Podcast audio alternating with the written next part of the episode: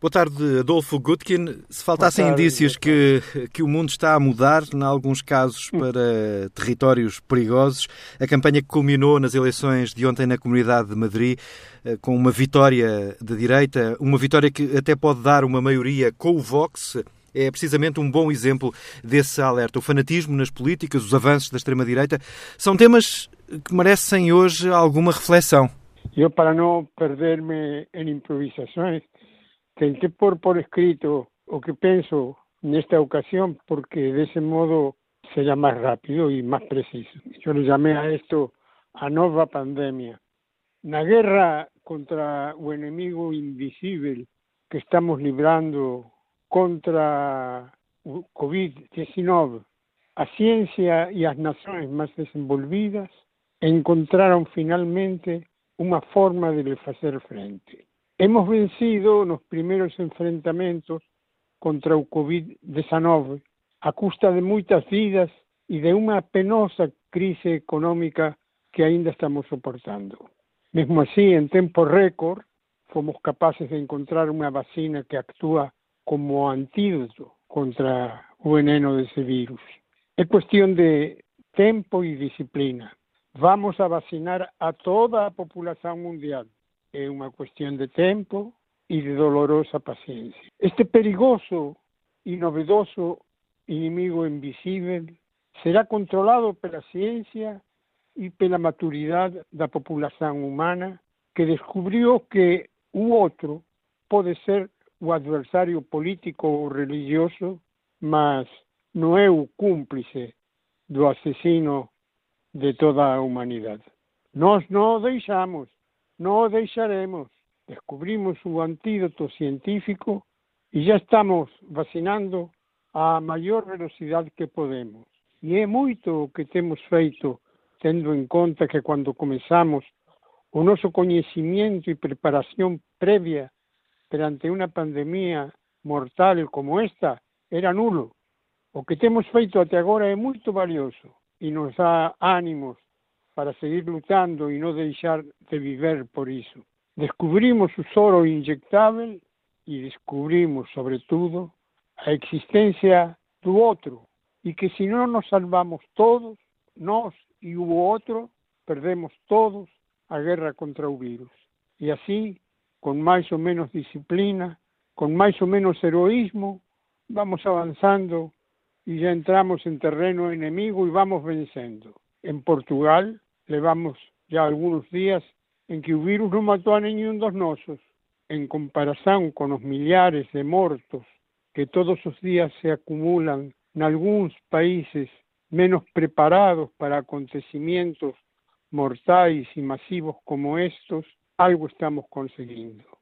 Sobre todo, sobreviviendo y poco a poco vamos recuperando espacios, algunas zonas de compensación y de alegría. A vida no paró y cada día avanzamos más. Es hora de pensar en un otro virus, este de carácter filosófico, con consecuencias ideológicas y políticas que soterradamente está penetrando en terrenos ya conquistados a la pandemia. Se trata de un nuevo virus más visible, mas no menos peligroso que se está consolidando no medio das batallas contra a pandemia, a luta contra os cambios ecológicos e da crise económica e política. E ese virus é a indiferencia para con os outros, con os menos afortunados, ironizando con as desconhecidas palabras do século XIX, en 1848, que decía, un fantasma percorre Europa é o fantasma do comunismo, 1848. Poderíamos dizer que hoje também há um fantasma que percorre Europa, é o fantasma do fanatismo, do nazifascismo, da ultradireita que vai ganhando terreno nas sociedades de recente democracia e democracia mais avançadas.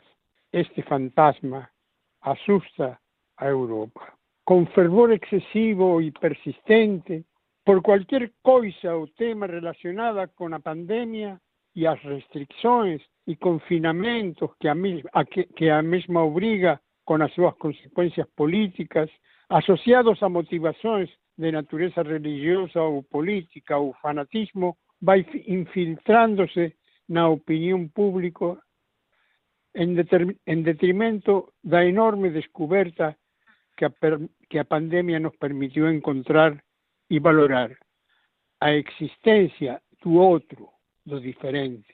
Estamos a falar de millóns de seres humanos afectados pelo COVID-19 que deben coexistir, entre outros, con os avanzos de unha ideoloxía que ya probó históricamente a, a dónde nos lleva, con una agresividad excesiva y con eficiencia, con estreiteza mental y extrema credulidad, aproveita circunstancias políticas de determinadas regiones y territorios para infiltrar o desprezo pelos máis fracos ou máis subdesenvolvidos e infiltra no noso sistema de valores democráticos o odio. Despois de un confinamento geral e prolongado, a humanidade está afectada por un odio contra a causa de tanto dano y deterioro de nuestras costumbres, hábitos y creencias. Por todos lados procuranse culpados. A luta das vacinas, cálculos científicos y compromisos internacionales no bastan para cumplir los compromisos en cualidad, cantidad y tiempo contratado para fabricar las vacinas salvadoras. A zonas do mundo onde ainda no llegaron las primeras dosis y otras que tienen acaparadas reservas para los próximos 50 años. Un intenso individualismo se instala, sobre todo, na juventud y a su necesidad biológica de socializar, bailar, beber, namorar y divertirse. Los eventos masivos y a nova música revelanse como un artigo de primera necesidad. Lutas y combates de orden público enfrentan a los jóvenes civis que quieren divertirse con los jóvenes uniformados que arriscan a sus vidas para salvar a ellos mismos da epidemia que mata. Há que obrigar as pessoas a cuidarse, não só pelas suas próprias vidas, sino porque podem ser portadores de contágios e mortes dos seres mais queridos e próximos. O apego e cultivo mismo desmesurado por determinados actos y prácticas clandestinas, no configura necesariamente fanatismo. Para tanto, faz ser preciso que a conducta da persona seja marcada pelo radicalismo e pela absoluta intolerancia por aqueles que os reprimen e obrigan a colocar as mascarillas e a guardar distancia. Os fanáticos son aqueles que son terribles para con todos aqueles que não compartilhem as suas predilecções. Ainda não fomos vencidos pelo fanatismo, mas isto é um aviso à navegação. De um modo geral, o fanático tem uma visão do mundo unilateral, às vezes rígida, cultivando na sua ação uma visão unilateral, rígida, cultivando esta metodologia analítica dicotómica do bem e do mal, onde o mal, no momento presente, reside naquilo que contraria o seu modo de pensar e que até arrisca na vida para salvar aos rapaces da sua própria intolerância, chegando a atitudes agresivas e atitudes perigosas como recurso à violência para impor o seu ponto de vista. Neste contexto de total insatisfacción, a una parte de la población mundial que se sacrifica y entrega ao sagrado deber de salvar vidas, y otra parte que se aproveita da división especulativa para acentuar a su influencia en la sociedad. Son organizaciones sectarias que carregan históricamente ideologías, sistemas filosóficos, políticos o religiosos extremistas que muchas veces culminan en actos terroristas. y esta es otra pandemia que soterradamente nos penetra. Es necesario combater también estos planos para que el oportunismo partidario no exceda los límites de humanidad que deben presidir todas las acciones posibles para vencer un virus, salvar vidas, apoyar a los más fracos y repensar cómo vamos a vivir en este momento histórico en que coinciden los efectos invernaderos y los cambios climáticos, las crisis de energía, las caravanas de muerte en América Latina, los emigrantes, los mártires del Mediterráneo, las demandas de los desempleados, las greves por los aumentos de salarios, las lutas armadas por problemas territoriales y materias primas en países fronterizos y verdadeiras guerras con armas pesadas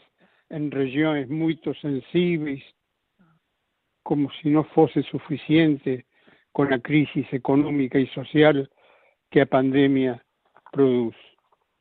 Es verdad, como decía Churchill, que la democracia es o menos mau dos de convivencia y que una democracia avanzada permite a creación de un poderoso centro político donde las aristas do individualismo o da intolerancia pueden ser dominadas pelo buen senso y el sentido da humanidad.